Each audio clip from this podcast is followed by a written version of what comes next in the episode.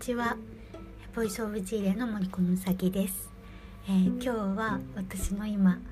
えー、個人的に起きている観難について、えー、実況報告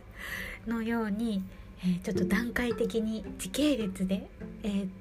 お伝えできたらと思います。まだね結果は出ていないんですけどもその渦中にいる、えー、私の気持ちや、えー、相手方の気持ちなどに、えー、ちょっとね寄り添ってというか、えまあ、想像して、え聞いていただけると幸いです。では今日もよろしくお願いいたします、え私はですね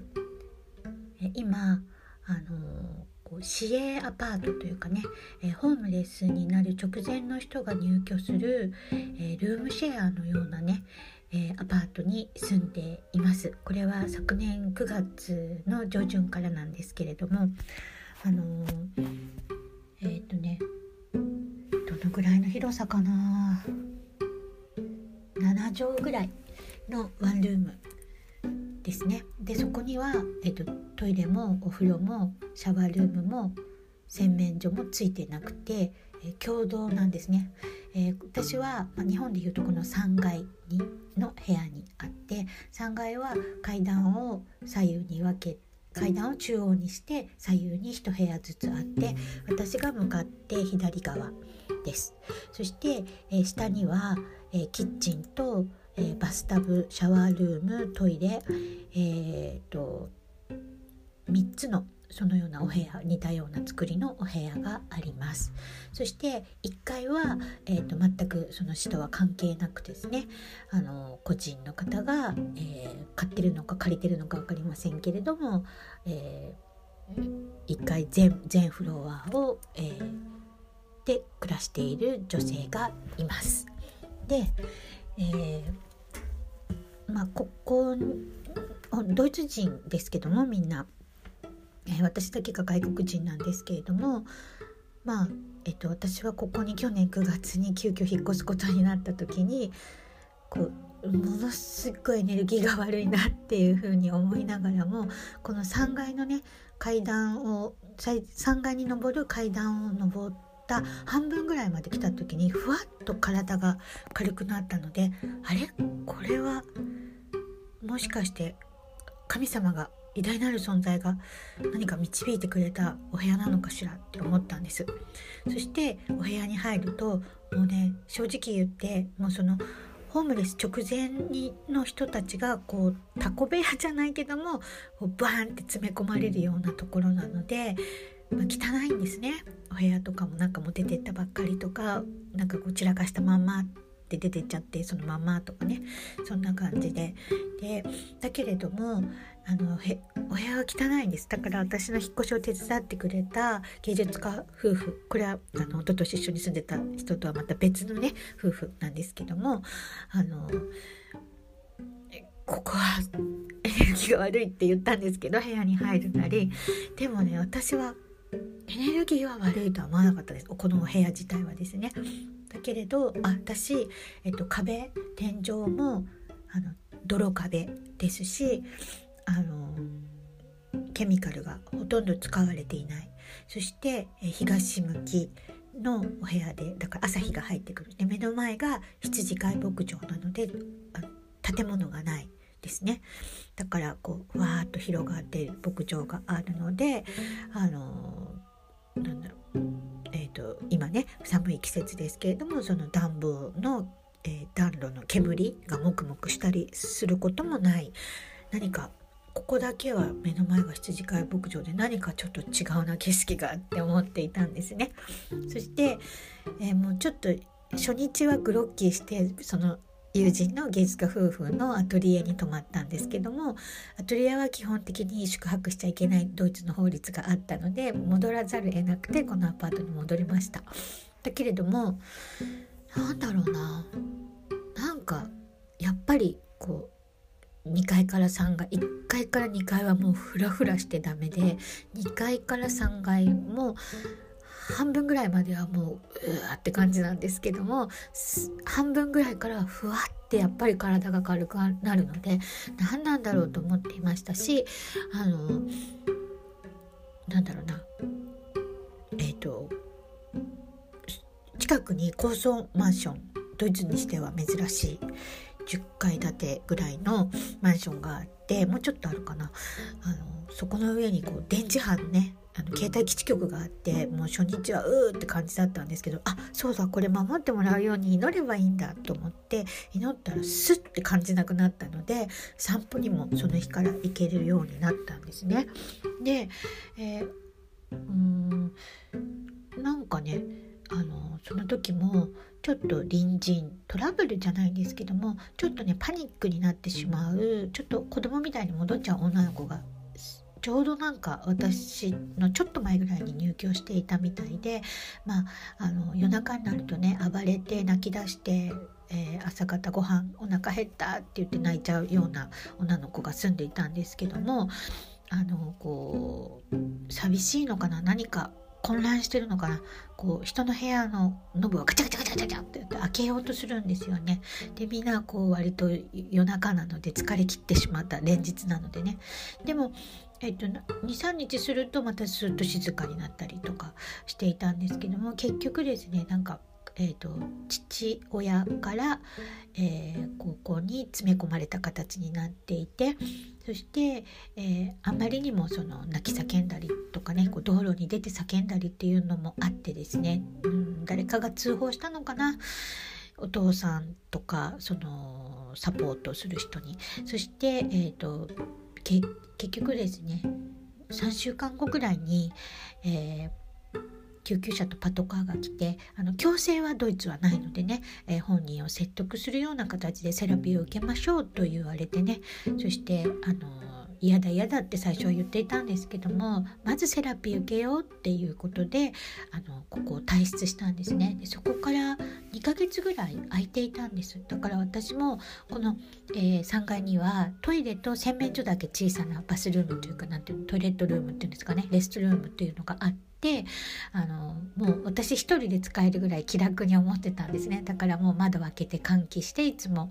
あので開花に一人だけタバコ吸う人がいるんですけども基本的には廊下で吸ったりしないのでねあの時々キッチンと廊下の窓を開けて風通しをしとくとまあまあまあどうにかギリギリいいかなっていう感じだったんですね。お部屋にいる限りはいいし散歩に出かけるにもいいし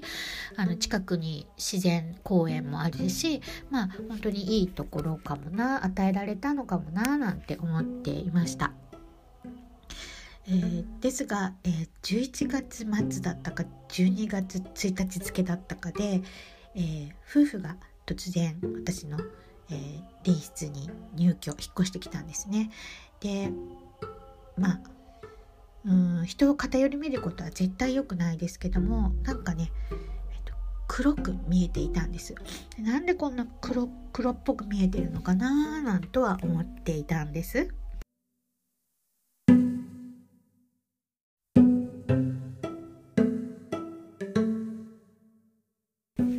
そして、えー、まあこれからはですねその、えー、3階にあるトイレと洗面所を共有で使わなきゃいけないので私はそこね暖房がなかなか入らないのでグリーンボックスのねその、えー無農薬のデメタ農場から届けてもらっていたお野菜とかをグリーンボックスにてそこに置いてたんですけれども、まあ、部屋に入れてとかであとまあトイレットペーパーはそのまま置いとけばいいやなんと思ってたんですけど雑巾的な布巾とかねあの手を拭く何て言うのかなミニミニ布巾みたいなものとかもねでもどんどんどんどんそういうものを持ってっちゃうんですね。自分たちのように使ってってしまうんですね。で最初だけはねトイレットペーパーみんなね大変な思いで入居してくる人が多そうなのであのトイレットペーパーぐらいはと思って私ポンポンポンと積み重ねておいたんですね。そしたら、えっと、2日目にあのトイレットペーパー買いに行くからあの2つあ後で置くからねって言ってくれたんですね妻側の人がね。でまあこの私と同じぐらいの部屋の作りで大型犬1匹と夫婦大きい大人が2人あの私は背が小さいのでねそんなにこう低い天井とかでもそこまで気にならないんですけどもまあそんなに低くないかな。だけれども、まあね、背の高い夫とちょっと大柄な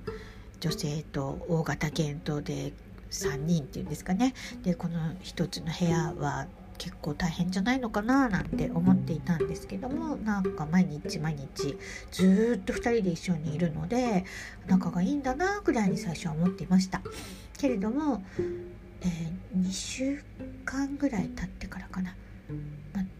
とにかくどんどんなんかね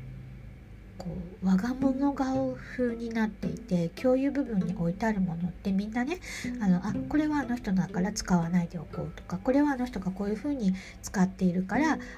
触れないように気をつけようとかってこうなんとなく分かってくるんですねみんな単身者だから夫婦はその2人だけだったのでね。それで、えー、あの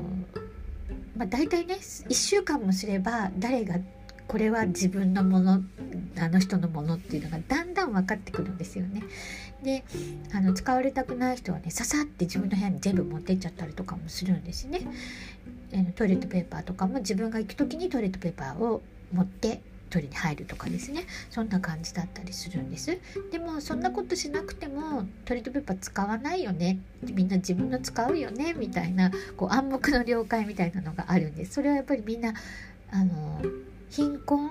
ね、ホームレス直前でお金のない人たちが入居してくるのが基本前提なのでみんな困ってるわけですよね。だからそんな人のものを共有部分にあったからって、えー、こう闇雲に使ったりはしなかったんですけどもこの隣室夫婦だけはですねものすっごい使うんですね。で持ってったら返さないんですよね。でまあ私は聖書の教え通りに生きようと去年からねやってきているのであのその盗まれたものを返させるなとかね書いてあるのであの返してもらうなとかね書いてあるのでとにかく与えよって言われてあ書いてあったのでもうこれはしょうがないなと思っていましたしもう少しずつ私もねあんまりにも使うのであの少しずつその備品というかねそういうものを置かないようにしていたんですね。だけれども私はあのこのアパートのね水道水がものすごい悪いのもあるしこの地域は基本的に都市の中では水水道水がいい方なんですけどここはなんかすっごい悪いんですよだから初めてミネラルウォーター購入する生活なんですけれどもあのやっぱり子供の頃から気になってる下水汚染のことがあったのでアパートにオーガニックのオリーブオイルのマルチタイプの液体洗剤とアレッポ石鹸を提供し続けてきたんです。で、えー、開花の女性も、うん、分かったって言って最初ものすごく気に入って使ってくれていたんですけれども共有部分にしてもねお酢を使ってくれたりとかすごく協力的だったんですけれどもあの2週間ぐらいしたらねあのその夫婦が引っ越してくる2週間ぐらい前ですね。なんかあの合成洗剤こっちでは化学洗剤っていうんですけどそれに戻したんですよね。なんでだろうなと思ってたんだけれども私も体調が少しずつ良くなってたのでまあね強制はできないのであのななんでそういうことするのかな。あんなに気に入ってる様子だったのにな。しかも高い私が提供してる方のが安いのでねなんでわざわざ高いものを化学洗剤や合成洗剤使うのかななんとは思っていました。が、えー、その夫婦にはちゃんと私がその MCS だからあのこういうことをしているし、えー、配慮してねっていう風に伝えてくれてたみたいですね。それ伝えるっていうのは前から言っていたのでだからある程度伝わっていました。だけれどもその隣室夫婦も衣類は自分の衣類の洗剤も私置いてたんですけれども衣類は自分のイソシアネート入りの洗剤を使うんですね。でそれを狭いこの3階の共有部分に干すので咳が止まらなくなってしまったんですね。そしてえっ、ー、とね引っ越してきて10日ぐらい経ってからあの自分たちの部屋のドアを全開にしてね模様替えをして私の部屋がをこうウォッチングできるかのような模様替えにしたんですね。わざわざドア側に2人で私の部屋側を見てベッドに座れるようにそういう配置にしたんです。なんか不思議だなと思ったんです。それはなぜ不思議かっていうとドイツ人のこの、え習う学ぶ整理整頓術ってそのあからさまにそういうものが見えないように、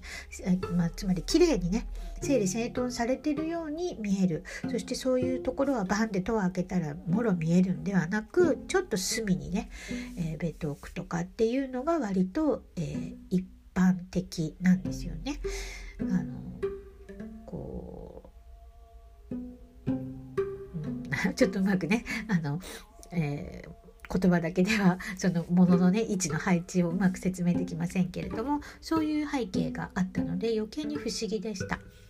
えー、そしてあのー、こう共有部分の私のものだって分かっているのに使ってるんじゃないかって思い出したところにですねキッチンで遭遇したんです。それは、えー、オーブンシートでした。クリスマス前にこの共有のキッチンにオーブンが入ったんですね。そして、えー、導入されたんですね。それで、えーと、その私がこうクリスマス前になんかマフィンか何かわかんないけどクッキーか何かサブレか何か作ろうと思ってオーブンシートを買っておいたんです。でそれを無断で開けて自分たちがピザ焼くのに使ってた。それを私はたまたまピザが焼けたって言って2人が夫婦2人が降りてきてこうオーブン開けた時にそのシートを使ってるのがバレたので夫の血相が変わったんです。だけど女性の方は何か知らんぷり。いつもだったらこうキッチンで遭遇したらこう「こんにちはハロー」とかね何か挨拶があるのにする全くスルーだったからん？なんか違和感があったんですね。えーだけれども明らかに夫の方はあのあまずいって思ったっていうのはもう顔色で顔色が変わったのですぐ分かったんですだからあ悪いと思ってやってるんだなって私はそこで判断をしたわけなんですね。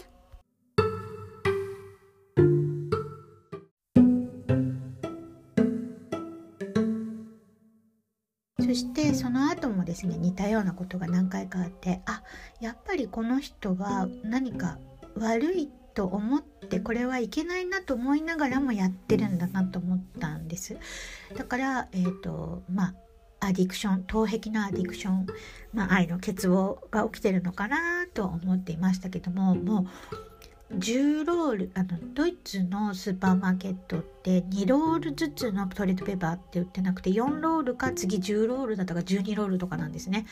で私は1人だったからあの4ロールのを買ってたんですけどももうその夫婦が来てから間に合わないのでその10ロールだか12ロールの中を買うんですけど毎週買わないと追いついていかないっていうぐらい大量に使うんですね。何に使ってるんだろうって思っていたらもう掃除鼻をかむ何でもその人のトイレットペーパーでやってるんだっていうことに気がついてちょっとこれ厚かましくないと思って私はトイレットペーパーを置くのをやめたんです。一つだけにしたんです。自分用の別のそのトイレの右と左側だったら私は右側に置いたんです。でもそっちから使うんです。自分たちのところじゃなくって。えー、んだろうこの人たちって。いくらも朝からいつも酒飲んでいて週に何回か妻の方は朝方外出しているなとは思っていたんですけどそれはまあ2週間前に病院に行っているっていうことがを、え開花の住人から聞いて知ったわけなんですけれども、えー、先々週あごめんなさいね。3週間4週間ぐらい前に夫が突然ちょうど時刻が不思議なんかこう覚えやすい時刻だったので覚えてるんですけど13時13分だから13時30分に私のところにトントントントンって来てあの時間を教えてくれって言うんですね。なんでスマホを持ってるのになんで時間聞いてくるのかな？1台しかないのかしら？妻が出かけてるのかしらって思ってちょっと待ってって言って私は奥に、えー、携帯を取りに行ってそれを見せたんですね。時間言えないのでね。そしてドイツ語で言えないので。そしたら「えっと、あ分かった」って言って「ありがとう」って言ったんです。で次翌週今度私が朝7時ちょっと前ぐらいに、えー、下の階のトイレから、えー、上がってきたところに2人がもうすでにこの3階の踊り場のところにいて私にもう2人でニコニコしてですよ。まだこっちは7時頃って真っ暗なんですけども。でこの3階は電気がないので真っ暗なんですね。その中でニコニコしながら時間教えてって言うんです。もう彼女は出る準備その風隣人の妻は出る出かける準備っていうかもう出るとこなのに出る時間を知らないって不思議だなと思ったんですね。それは歩いて近くの病院ならまだしもうん電車やバスに乗るには時間がある程度知らないとねと思ってなんか不思議だなしかもなんでこんな朝っぱらから私半寝ぼけ顔なのにこうニッコニコしてるのかも気持ち悪いなと思ったんです。そして、えー、先々週になりますかね。先週？1月、えー、24日の週の火曜日の夕方16時半ごろ、えー、私はキッチンに、えーと、何か茹でにね何だったかなご飯炊きに行ったか、えー、パスタ茹でに行ったかで上がってこようとしたらえー、私の扉がね階段から上見上げると開いてたんです。でえなんで開いてんの？私開けっぱなしのはずないけどなかドア勝手に開いちゃったのかなと思ってさささって階段を3段ぐらい登り始めたら私の部屋から隣人の隣室の妻女性が出てきたんです。でえと思って「何?」って言って。たんですドイツ語でね。そしたら「時間知りたい時間時間」ってニタニタ笑って言うんです。え気持ち悪いと思って全く悪びれる様子もなく私頭に来たので3回大声で怒鳴ったんですね。こんなことしていいと思ってんのか？って言って日本語でですねそしたらまあなんか伝わったんですよね笑いながら「時間時間」って言って階段を降りていく時に私とすれ違う時に肩を3回ポンポンポンって叩いて「時間ははは」って言って降りていったんですけど2階にの住人にも時間を聞かないし1階に行っても時間を聞く様子はないんですね。で私ちょっと恐ろしくなってしまってでなんだこれって思っていました。えー、そして頭にきたものもあったのでその洗濯物干さないでって言ってるのにものすごい干してタバコを2人で吸ってドアが全開だからそれもやめてって言ってるのにやるので何なんだろうって思ってそれであのそのドアをね開けても柵になるように洗濯物を干すね共有部分に置かれてた誰のものでもないその柵みたいなものをね私部屋に入れてそれをそのドアのを開けられてもねこうなんかこう何て言うんですかね檻みたいな代わりに使ったんです。そしたらまあそれが気に入らなかったんでしょうけど何か怒鳴ってましたけど夜遅くにトントントンって来たんですけどもちろん私は無視しました。ね、夜にそんな人の部屋入って「ごめんね」の一言もない、ね、笑ってもう時間時間って言って爽快に玄関あ階段を降りていける神経って私は、えー、初犯じゃないと思いました。それは私が犯罪心理学もね少し学んでたっていうのもあるんですけどもこれ初犯じゃないなってあちこちでやってるなって思ったんです。もちろん決めつけは良くないですよ、うん、だけれどもそんな風に思ったですね。そして夜23時頃私のリュックが開いていることに気がついたんです。もちろん何も取られてはいませんでしたが、えー、これすごいなって思ったんですね。あの人の部屋入ってリュック開けても悪びれる様子なく時間時間って出てこれてえ時間を誰に聞くわけでもなく普通に次の日も過ごしている。恐ろしいかも。でもだから時間をそれまでね毎週のように私に聞きに来たのっていうのは私の部屋を見てどこに何のものがあるかをチェックしているんじゃないかって私は思いました。なので翌日、えー、水曜日だったんですけども夕方16時18時頃家を出てちょっとこれはどうしたらいいかわからない部屋にこもっててもわからないからとにかく外に出ようと思って怯えててもよくないと思って部屋を出て500メートルぐらい歩いたところにこのアパートの海岸の住人の女性とすれ違ったので昨日これこれこういうことがあったっていうふうに話したらなんでその時私の部屋に来てくれないのって言われたんですけれどもいやもう恐ろしくてなんかって言ったら警察行こうって言ってくれて迷ったんですけどもやっぱりおかしいよってその夜遅くにあなたの部屋を訪ねてね部屋に入ったにもかかわらずあなたの部屋にまた夜遅くに訪ねるっていうのもおかしい。異常な神経だから警察に行こうって言われて、まあ、警察に2人で行ったらですねアパートでパトカーを呼んでくれっていうことになってアパートまでまた戻ってパトカーを呼んだらですね、まあ、なかなか来なくて2時間後夜21時過ぎぐらいにパトカーが来て警官2人が来て、えー、何か他の罪状があったようでですね夫がが連行逮捕されて連行されたんです。そしたらですね私に対する嫌がらせがこの妻から連日エスカレートして今あるんですね。まあ本当にこういう人間がいるんだねって私初体験でですね最初はあの腹も立ったりとかですね恐ろしくなったりとかしていたんですけども本当にねへりくだって祈ると成果が起きるんだなっていうことを今本当に体験している真っ最中なんです。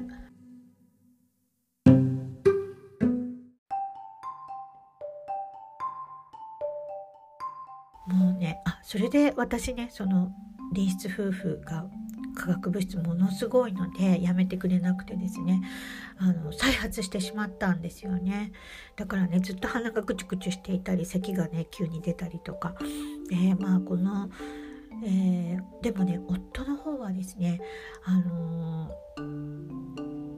あ換気しようねって言って窓開けてくれたりとかですねあのこの洗剤これ使おうねって言ってねあの私が提供している洗剤を使うだけじゃなくてですねそれを原液をねちょっと薄めてね使ってくれたりとかねものすごいこうちょっとこう何て言うのかな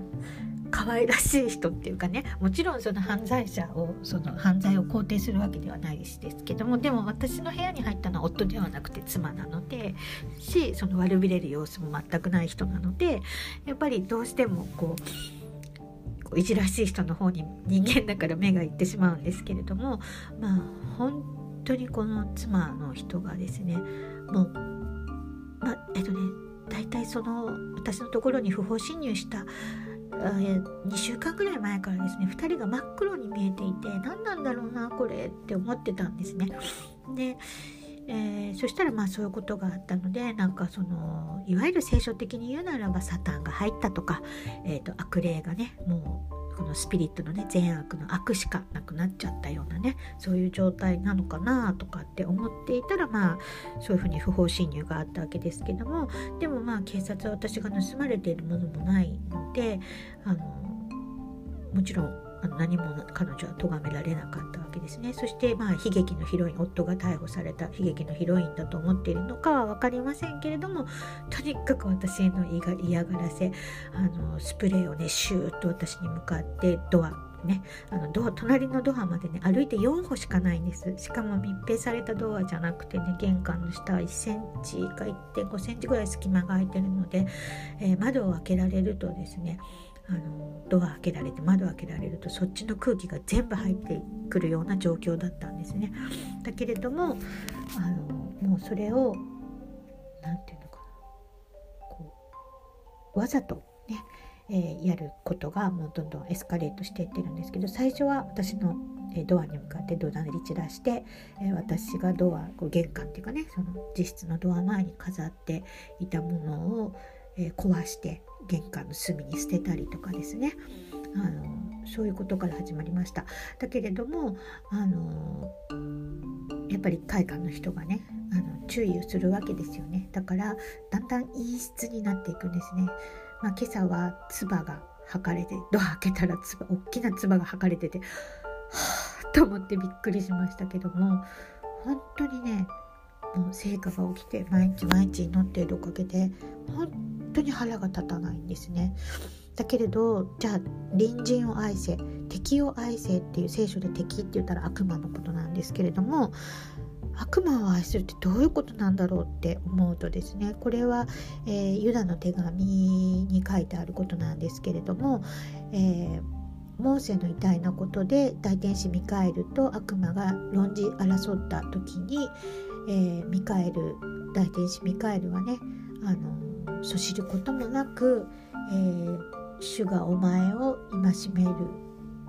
戒めてくださるようにとだけ悪魔に対して言ったっていうのが書き残されているんですけれどもなんかね日本とかヨーロッパの一部ではこのユダの手紙ってあまり重要視されてないようなんですけど私はなんかねこれを読むたびにすごく重要なお手紙に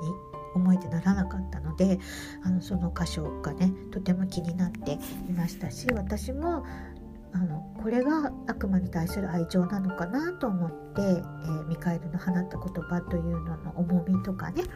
えー、そ知らない、ね、批判しない非難しない何もこうねこうギャーってこうね悪しき者と戦わないっていうのがこの聖書の教えなので福音の教えなのであのこのようにねあの戦わないでこうパワーゲームをしないでこうスッと引き下がる潔さというかねそういうのがこの悪魔に対する愛情なのかなもちろんその行為を許すということからですけれども本当にね腹が立たないから許せるんですよ何やっても。でもね呆れちゃうっていうのが正直な今私のね、えー、思いです。であのそのイソシアネートの洗濯衣類とかカーペッなた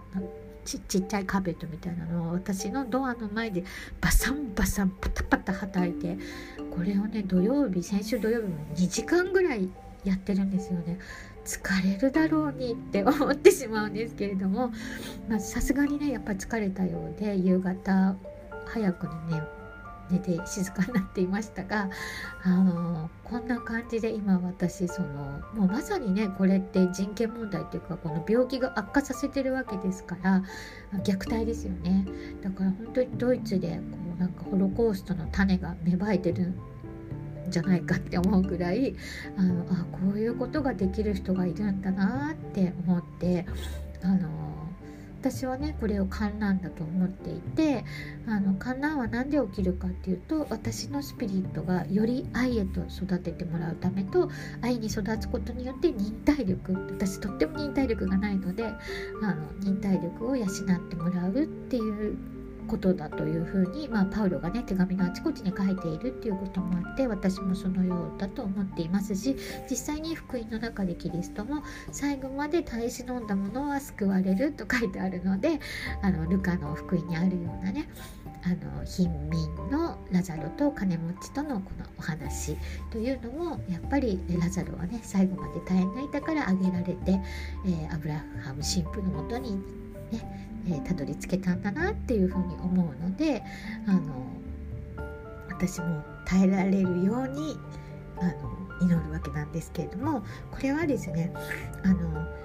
災いとか観難、まあ、私は観難と呼んでいますけれども観難にあった時というのはよくね日本であの耐えられないことを神様は何かこうやらないよみたいな言い方がありますけどあれはすごく無責任でですねあのそうそういう意味じゃなくってえ耐えられないような物事が起きても神様にお願いするとですね必ずそれを耐えられるように別の道を備えてくれるというかね別のことも備えてくれるよっていうのが正式なねあの聖書に書いてある、えー、条件というかね耐えるためのね、えー何て言うんですかね方法なんですね。うん、なので私もそのように私がこのことを耐えられるようにねそして隣人を愛せるように敵を愛せるようにお願いしますってあのお祈りしているとですねどんどんあの道が備えられるのであの耐えられるわけなんですこんなヘラヘラ笑ってると思われるかもしれませんけども、まあ、本当にへっちゃらになってしまったんですね。で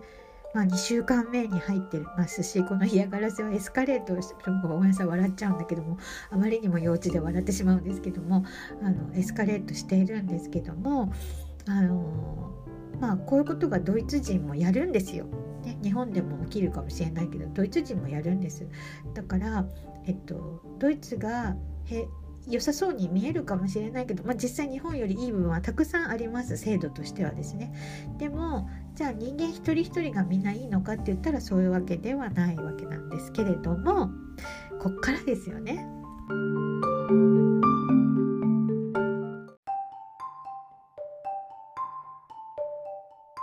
こっからがですね私の課題です。えー、敵を愛するっていうのは本当にどういうことなんだろうかっていうのをねもう日々聞いて日々どこの聖書のどの部分読んだらいいですかって言って開いてもらって毎日毎日繰り返し読んでるんですけどまだピンとこないんですね。だからまあ私がピンとくるまでの愛敵を愛するということをねピンとくるまで耐えるのは耐えられるようになってきましたからあのピンとくるまではあの続くのかなどうなるのかなでもでもですねあのお救いくださいというふうにも祈ってますので、まあ、どんな展開にね神の計画がなっているのか、えー、分かりませんけども、まあ、イザヤ書にあるようにねあのその将来のため平安のために、えー災いを与えてるんじゃないよっていうことをね書いてある通りだと私は思っています。そしてえギフトもちゃんとあるんですね。もうこれ本当に不思議で不思議でならなかったんですけども今ではまたもうちょっと慣れてしまって当たり前になってしまったんですけどね。あのトイレに行きたいなねって思った時にやっぱりね目の前に監視してるようにドア開けてタバコ吸って香水つけて消臭スプレー、ま、巻いてるような人のところに会いたくないんですよね。だけど必ず私がトイレに行きたくなる時って彼女が大型犬がいるので犬の散歩に行ったりとか何かキッチンにこもって出てこなくなったりとかですね、えー、病院に行ったりとか不在なんですね。だからそして毎日のように日曜日を除いて毎日のように朝7時前後に外出するようになったんです。2時間3時間ぐらいなんですけどもその時間を使って私はお風呂に入ったり掃除したり洗い物をして料理1日分何かね作ったりしているんですけれども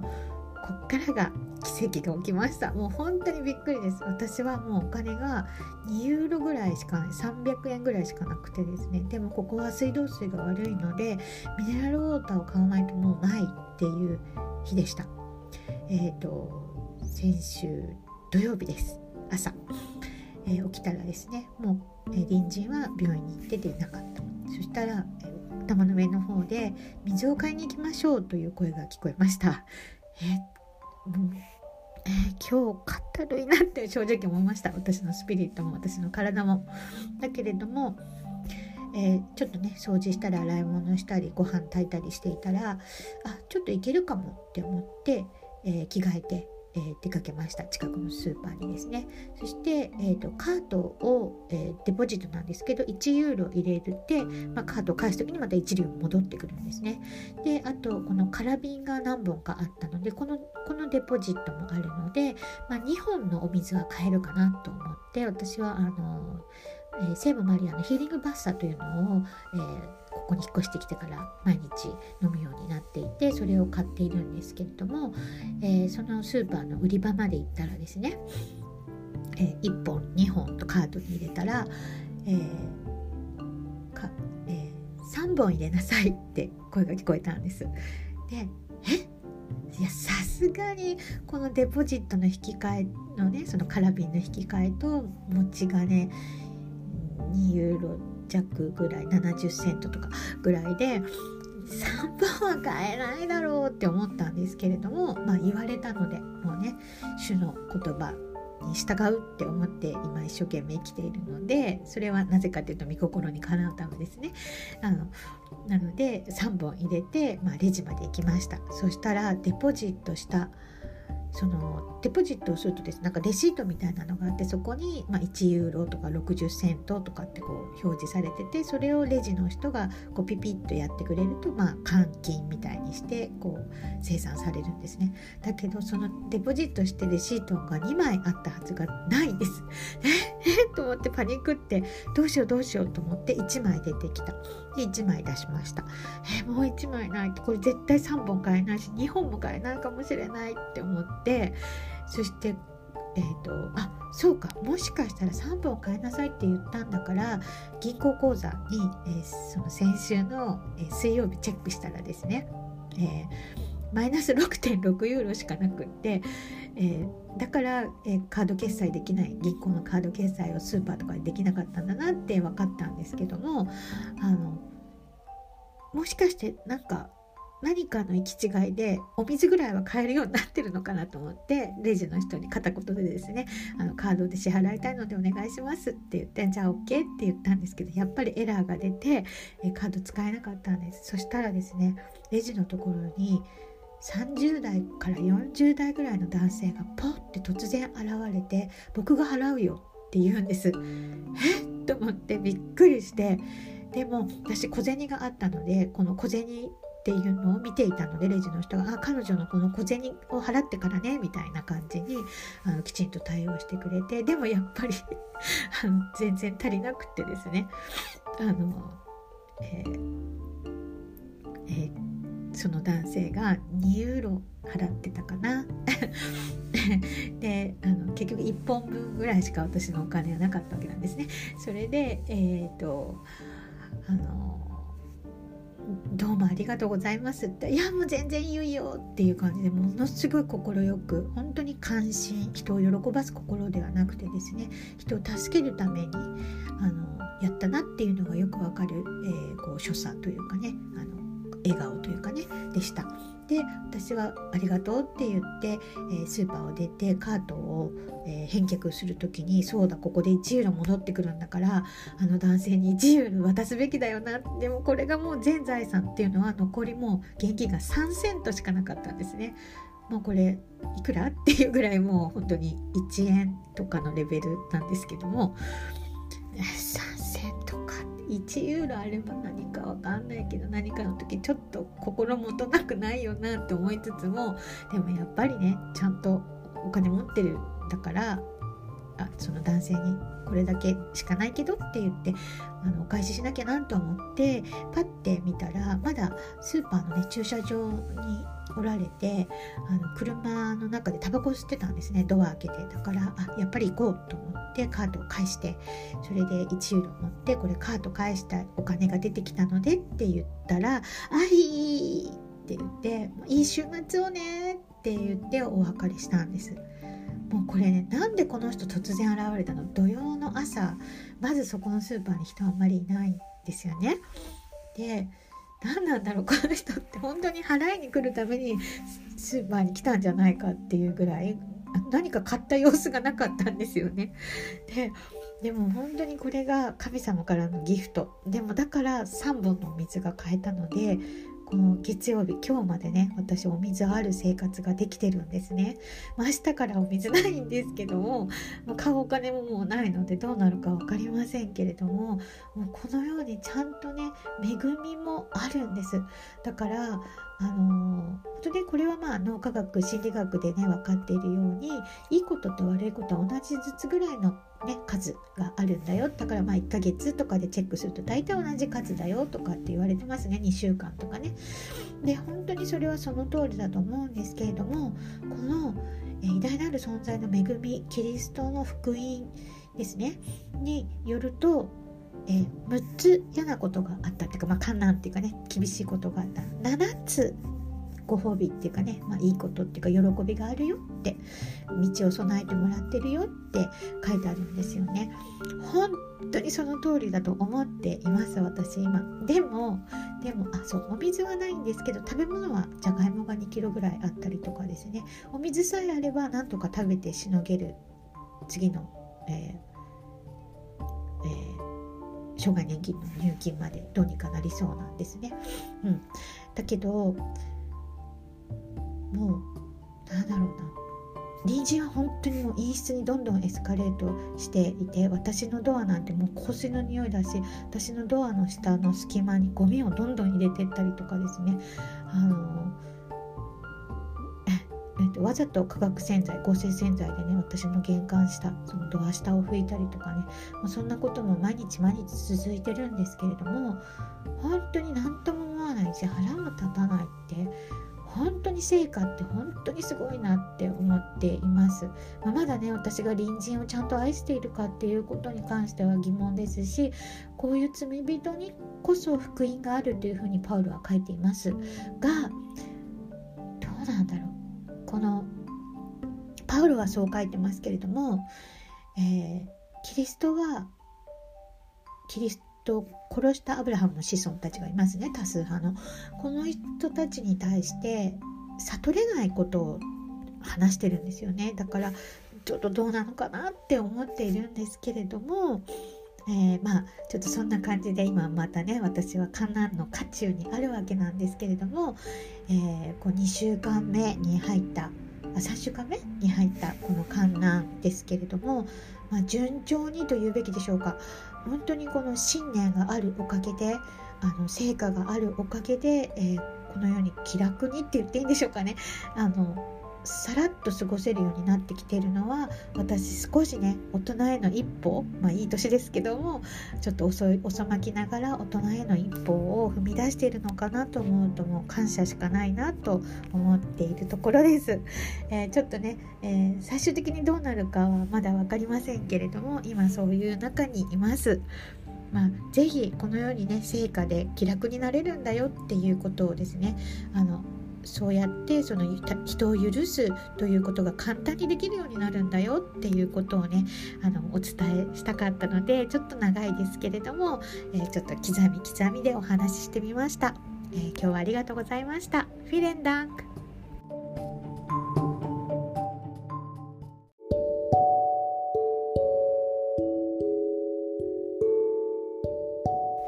追録です。あの追録はね不思議話をしますよって最初の頃お話ししてたのに最近すっかり忘れていました。あこのね、えーお話の中でもこのお水をね買うお金がないのに3本買いなさいって3本持ってきなさいレジにって言われてね持ってったら本当にお金を払ってくれる人が突然現れたというまあえーと、これは神の御業が働いたなと思う経験をこの渦中でしていますけれども、えーと、これとはちょっと違う不思議はですねあのこの、えー、隣人の夫がね別罪状っていうんですかね。で逮捕された深夜からなんですけども私にはですねその隣人の妻と開花の、えー、合成洗剤を再び使うようになった喫煙女性とか、まあ、みんな黒く見えてたんですけれどもオーラではなくてですね肉体のその辺がね全身がこう黒く見えていて黒い何て言うんでしょうね。うまく言えないんだけど影。で、えー、お腹がですねぽっこり空洞なんです。つまり外の向こう側の景色が見えるっていうね。え？何これ？初めて？と思って。こうどういう意味なんだろうっていうのはですね私はその共感覚で魂の色や形が見える。まあ形はみんなあのほとんど球体なんですけども、まあ、1人だけ1人だけっていうか、まあ、キリストの魂だけは球体じゃなかったんです。球体なんだけれどもものすごい金の泉が溢れ出ているのであのその勢いでね球体を維持できない状況になっているこれが愛なんだなってその時思ったんですけれどもあの仏教徒の人は銀色のつぶつぶが見えたりとか、えー、チベット仏教あの景教が入っているの人例えば、えー、ダライ・ラマなんかは金と銀の両方のつぶつぶに見えてるんですね私には。でまあ、えー、例えばですね私に、えー、っと見てほしいって言ってきたあるドイツ人の女性は薄いピンクの綺麗なこう球体なんですけどペロンってめくると真っ黒だったとかっていうのがあったりとかですね、まあ、子供の時は単色でしか見えなかったのがですね、えー、一昨年この不思議な力が戻ってきてからはこう複数のこう何て言うんですかね構造体みたいな感じで、えー、見えるようになっているんですけれどもここがこのお腹の部分がぽっこり空洞になって向こうの景色が見えるってどういうことって本当にあの先々週ちょっと混乱しましたね。2日間ぐらい。でもえー、3人空洞の人がこのアパートにいてですね。あの肉体が真っ白な人も真っ白に見えていて空洞な人もいるんですね。だから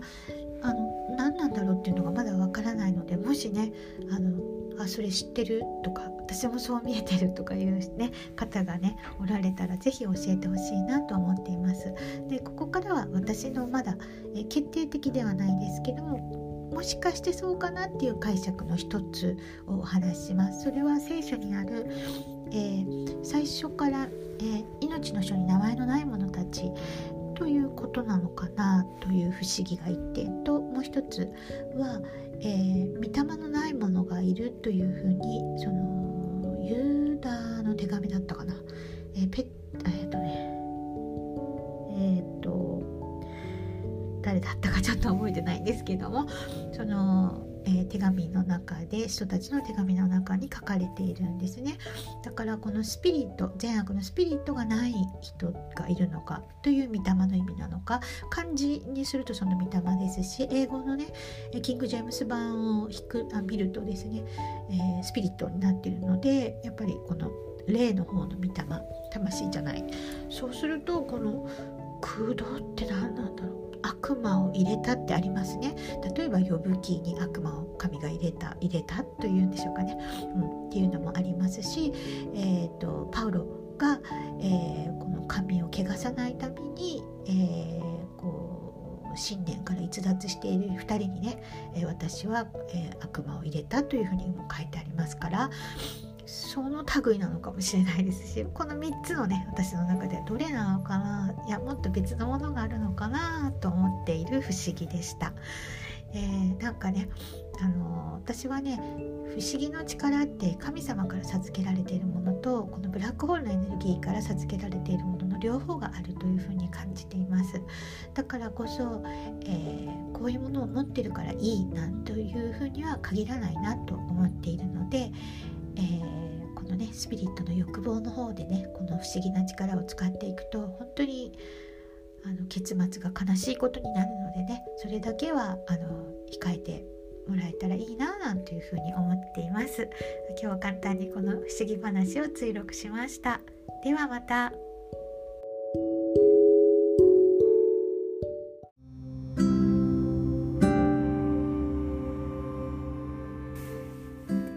追録第2弾です。あのー、えっ、ー、とですねこのねあの冷静というのは、まあ、スピリットですね魂ではありません、えー、冷静には善悪があるというように、まあ、